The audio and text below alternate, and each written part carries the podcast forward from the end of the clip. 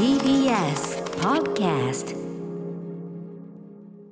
時刻は6時30分になりました。1月10日月曜成人の日祝日です、えー、TBS ラジオキーステーションにお送りしているアフターシックスジャンクションパーソナリティの私ライムスター歌丸です。そして月曜パートナー TBS アナウンサー熊崎和人です。さあ今夜のゲストは映画ライターの飯塚克美さんです。明けましておめでとうございます。あけましておめでとうございま。ます今年もよろしくお願いいたします。はいはい、お願いします。えー改めまして飯塚さんのご紹介お願いします、飯塚克美さんのご紹介です。DVD やブルーレイなど映像ソフトをメインとする映画ライター。現在は映画や DVD の総合情報誌 DVD& 動画配信データの最新リリース情報や映像特典レビューなどのページをご担当されています。また映画スクエアなどの映画サイトでもコラムを寄稿されています。またワウワウの最高の映画情報番組ハリウッドエクスプレスのディレクターも務めていらっしゃいます、はい。まあ、我々がもう気持ちをねご紹介の中に気持ちが入ってますから。最高の。うんハリウッドエクスプレス。ね。あの今はもう目下あのハリウッドのチャートももうスパイダーマンがどこまで続くかですね。すごいですね。ぶっちぎりですね、ええ。結構強力な作品あるのにねなかなかシング2もやっぱり2位並行してきますね。まあ、あの決して悪い数字ではないですからね本当にね、本当にね、ええシング2も見たいけども、はいというような情報をね、いつも得ております。ということで、飯塚さん、本日はどのようなお話をしてくださるんでしょうか？はい、今夜もおすすめの最新映画ソフトたっぷり紹介させてもらいます。ソフトでしか味わえないものがある。よろしくお願いしますお。願いします After Six Junction. はい、行ってみましょう。今夜も生放送でお送りしています。アフターシックスジャンクション。この時間は映画ライターの飯塚克美さんにおすすめの最新映画ソフトを紹介していただきます。はい、もうね、あの我々もこの配信映像作品紹介する機会はもちろん多いんですが、この映像ソフトでしか味わえないもの、味わえないコンテンツ、これもたっぷりあって、特にその作品、愛し抜いてる場合はですね、絶対にやっぱりソフトを私、必ず購入して、ね、いろんな解説なんかを見るようにしております。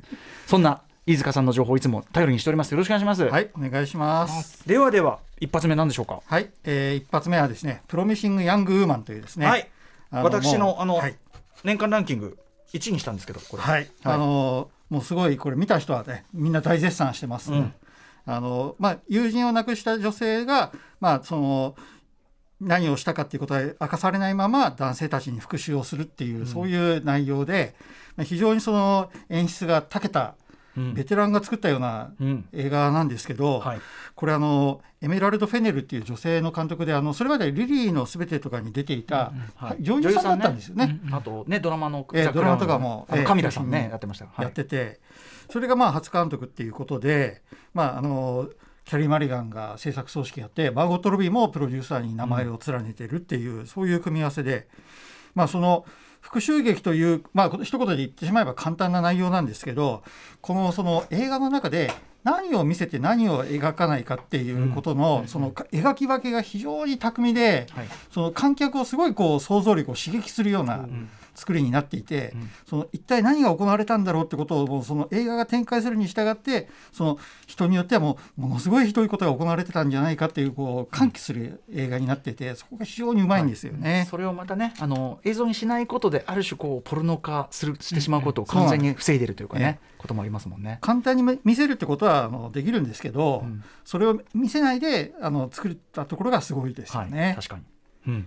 ええ、でそれであのとあの特典があの3種類ほどあの短いものなんですけど、収録されてて、まあ、その中で監督がその描きたかったものはその暴力とかではなくて私たちの文化の中に普段から根ざしているものだっていうことでうんうん。言っててこう決してこの当たり前のことをあの当たり前じゃないっていうことを言いたいっていうことがすごいつ強く伝わってきてるかなっていう感じで。ぜひねその、ええ。実際に皆さんそれこそ今日いろいろ飲み会なんかあるかもしれないけどそういう中でだって、うなんですよ。ることだから。あり得ることなんですよ。でそれが今まではよくあることで流されてきたことだけど、ええ。ねということね。そういうところにメスを入れたいっていうことですよね。うんうん。でそのまあ映画の内容がすごいやっぱりそういう重たいテーマだからキャスティングもそのそれに逆に反してコメディ系の俳優をたくさん揃えたってところが、まあこれ日本人にはななかなかわからないところだと思うんですけど、うんうん映画の雰囲気作りにすごいこうバランスを取ることにん。貢献していて、はい。あのその辺がちょっと非常に面白いところだなと思いましたね。はい、あのねボー・バーナムっていうね、はい。ご自身もコメディアンで映画も撮られるええ彼とかをやっぱり重要な役にキャストしてますもんね。やっぱそうねですね。あまあ、音声解説も監督がいろいろこうあのコロナの中で収録してるんでご自身のオフィスで収録したらしいですよ。でそういうところであのいろいろそのキャリー・マリガンの登場シーンがキリストの貼り付けシーンをイメージしたとか、はい。そういうことがいろいろ入ってくるんで、まあ、そういうところもあのたっぷり、あの2時間楽しめる内容になってます。音声解説ねこれもう絶対に聞きたくて買いました、これもね。エメラルド・フェネル。えということでプロミシング・ヤング・ウーマン NBC ユニバーサルから出ております。私購入しましたああ、ありがとうございます。はい。今日は結構買ってるもの多いです、はい、ついていきましょうか。はい。えー次はですねあのヒュー・ジャックマンが主演した「レミニセンス」というですね、うん。えー作品で、これ見てないんだこれあの近未来サスペンスとして結構あの公開はこうこう派手な感じで言ってたんですけど、うん。うんまあ、その水没したマイアミが舞台になってて、うん。そのヒュー・ジャックマンは記憶再生装置を使ったビジネスをしてるっていう内容なんですけど、えまあ、そういったことを聞いてるとやっぱり SF アクションのイメージがやっぱりどうしても強くなってきちゃうので、うん。はい。うんそういうこうなブレードランナー的なもう雰囲気をやる、まあ、と思っていたら、うん。意外とそんな展開ではなかったので期待を逆に裏切られちゃったっていう人がまあそのあまり興行に結びつかなかった原因なのかなという気もしなくもないんですけど、えまあ、実際はそのフィルムノワール的なメロドラマになっていて、えうん。まあ、そのレベッカ・ファーガソン演じるある女性をうん。どうしても忘れることができないその主人公の、まあ、ヒュー・ジャックマンがうん。行方を追い続けていったら、まあ、ちょっとある事件に巻き込まれてしまうっていう、まあ、ちょっとファンファタル的な要素も含んだ、そういうちょっと内容ですね。うんうんでこの映像は、まあ、そのあくまでもその設定が仕掛けなんで、うんうん。その本筋にあまりそれがなくても成立してしまうっていうところがまあ非常に面白いところなんで、うんうん。まあ、ただその映像に対するこだわりはすごくて僕はこれ 4KUHD で見たんですけど、ええ。あの太陽とか光源とかをすごく映し込むカットがすごく多いんですね。はい。そうするとその普通だったら逆光になってしまうので被写体がちょっと暗くなりそうなんですけど、うんうん。そういったところも非常にこう美しく照明を当てていて、うんうん。あのクライマックスのシーンではそういうカットが連続する場面があって、すごいこううっとりさせられるような映像構成がされてるんで。うんうん。まあ、監督さんはあのリサ・ジョイっていうあのウエストワールドのテレビシリーズとか作られた人なんですけど、うんうん。この辺が非常にやっぱりセンスが生きてるなってうんういうん。気がしましたね。なるほど。ええ。であとそう特典ですごくいろいろ入ってるんですけど、あのまあ面白いのが、うん。そのヒュージャックマンがその記憶再生装置でホログラム映像を見る場面があるんですよ。うんで記憶その記憶の内容をいろいろそこにいろいろ見てヒュージャックマンがあこの人はこういう記憶を持ってたんだなといろいろこう誘導したりする場面があるんですけど、その記憶を見る場面ってまあパッと見我々が考えるに、うん。あ CG でうまく作ってるねみたいな風な感じに思うんですけど、ええ。これ実は CG じゃなかったってことがそのメイキングで明かされていてうんうん特殊なスクリーンを画面にその形状に映して、うんはいそこに映像を流して、うん。ヒュージャックマンがそれに動くとその映してる映写機とかも一緒に動いて、うんうんその映像が 3D 感を漂うよう漂わせるようなはあはあ。見せ方をしてたらしいんですよ。へー意外とこれあの、まあ、し何でも CG っていうふうに思いがちなんですけど、うんうんアナログ的なことをやってたりして、驚かされたなっていう。これ脚本あれですよね。クリストファー・ノーランの弟さんでそうですそうです。すもんねだからええやっぱノーランイズムっていうか割と物実際に撮ろうよっていう派っていうかね、そうですね。現物でやるっていう、うんうん。系統が強いですね。ねフィルムノワールミなメロドラマででも大きな SF 仕立てでってやっぱインセプションもそういう話だったから、ええね、なんかやっぱり兄弟同士テイストがそうなんですよ。あるのかな。でも映像そんな美しい。いんだね。いやもうねこれね 4K で見るとやっぱり別の絶品なんですよ本当に。味わいたい。レミニセンス、ちょっと舐めてましたこれ。すいません、はい。レミニセンス。え ぜひぜひ。はい。ええで次はですね、あのこれはもう昨年末にもこう超ド級ソフトとして出たって感じですけど、まあ、森田義満前監督作品コンプリートのようなものブルーレイボックスというありがとうございます。すみません、はい私が言うのも変な話ですね。はい、これにはあのこのボックスには私関わってませんけど、ありがとうございます。はいい。やこれはねやっぱりあの森田監督の生誕70周年を記念した、まあ、ほぼコンプリートと言われている、うんえーブルーレイボックスですけど、まあ、収録作品数26で、えー値段が11万円。まあ実実勢価格8万円程度8万だと思います。円程度で、ネットではそれぐらいの価格で買えるんで、はい。まあ、8万円にしてもまあすごいこうやっぱり勇気のいる買い物うんまあね。ではあるとは思いますけども、えまあ、これはやっぱりあのまあいろいろやっぱり見てチェックすると、僕はボーイズガールズキッチン美味しい結婚初ディスク化だったりとかかなりの作品があのブルーレイ初めてっていそう。ことも大きくて、私これもねあんまり言っちゃダメって言われてるんですけど、いつまでも手に入ると思うなよ。あそうなんですよ。そういう貴重な。いやこれあの、まあ、完全限定版ってあるんで。マジでこれ本当いくつ作られてるかわからないんですけど。あ僕もねあの。総実は知らないけどまあでもね本当これ大きな声では言えないけどいつまでもあると思うなよ。限りが。本当にへまあ、このささやき声のね、あの森田監督の演出とか、非常にあのありがとうございます。得意なありがとうとございますころであった家族ゲーム的なこと僕も家族ゲーム初めて見た時はリアルタイム世代。ええうん。あの有楽シネマで高校生の時に、うんうんうん。最初の風景ですねじゃあね。見ましたね、うん。まだあのパンフレットがアートシアターっていううんうん ATG のあの小さい、はいはい。あのパンフレットでええ同じとこいたかもしれない そうですよね、うんうん。ええその後全国公開された時はなんかブルーの大きいパンフレットが作られてたんですけど、うん。あのもうそのまあ80年代の日本映画ってうん。いまいちな作品が多かったんですよね。まあねあとええ。まあ当時の感覚からしたらねやっぱりちょっと古いなっていうのがね。そんな中でやっぱり森田監督が出てきた時ってもうすごい希望の光というかね。衝撃というか、もう本当に家族ゲームってそのそれぐらいのすごい作品に僕自身は思ってうん。うん。て、まあ本当はその時点でもういろんなものを追っかけたかったんですけどまだ時代そういう時代じゃなかったんですけど、うんうんうん。今回このボックスが出たことで、まあ、あのマルホン噂のストリッパーとかをい。ろいろそのチェックすることもようやくできたっていう、うんうんうん。そういう利点も大きかったんで。うんうんあのまあ、単品で買えばいいじゃんみたいな話もあるかもしれませんけどやっぱりこういうまとまってみるってことはあのすごい大きいことだと思いますね。うんうんあのやっぱりでもそんな中でこの3時間の特典ディスクがはい入ってるんですけど、これすごいんですよ。これがすごいですね。これは三沢和子さんが走り回って大変な思いをして作りました。うん。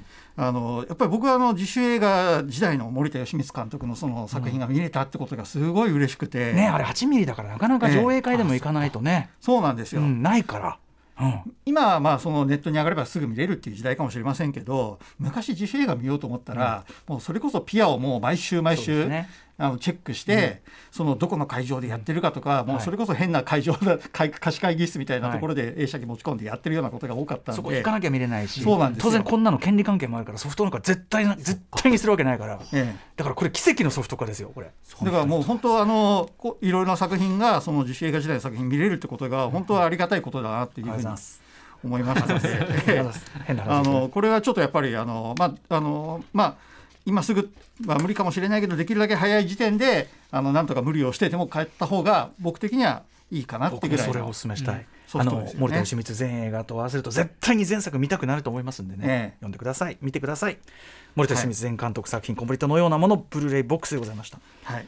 どんどんいきましょう。はい、で次は「ゆきゆきて新軍デジタルリマスター版ブルーレイボックス特別限定版。はい。大新軍ボックス」ってすごい名前が ね ついて。今日ちょうど原和夫監督来ますからね、ええいやこれあの僕もあのユーロスペースで初公開の時に出ました。リアルタイムで。同じとこ行ったかもしれませんね。あの坂のところのね小さい劇場でしたけど、フルハムロード近くの時のねまだね、ええ。うん、もうすんごいもう熱気がもういっぱいで、すごかったですね。満杯でしたね、若い人がもう満杯まあ当時はやっぱ若い人みんな爆笑してましたもんね当時ね。そうでしたね。ね。ええ。うん。まあ、みんな本当よくまあこういう映画見に来るなと僕はなんか思い思っていて自分もまあその中にいたんですけど、はい。まあ、藤原宏さんとかね伊藤聖子さんノープッシュしてましたんでね、ええ。そういうのもあったのかな、うん。やっぱりあのその時代をやっぱりうまく切り取った作品で、みんながそのテレビでは見れないっていうものを見たかったっていうのもあったと思うんですけど。テレビ出せないね、ええ。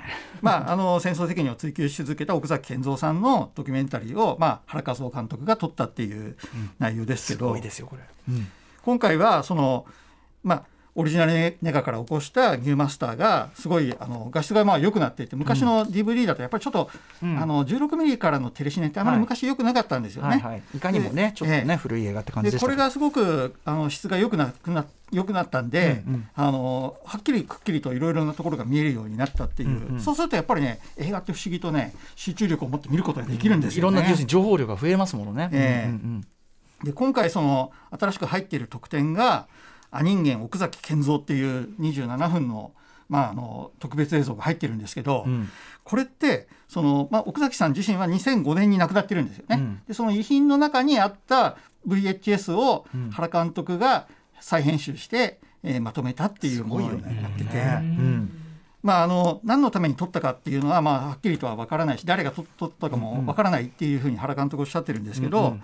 まあ、あの奥崎さんが言いたかったことはいろいろそこの中に入ってるっていう感じで、んまあ、その刑罰がなければみんな徴兵を拒否したはずだろうっていう徴兵忌避の問題とか、んまあ、原監督とのその撮影された時の話とか、はい。まあ、自分の性的な思考の一面とかもそこでいろいろ語ったりしてるんで。ねすぐその性の話を全部言っちゃうんでしょうね。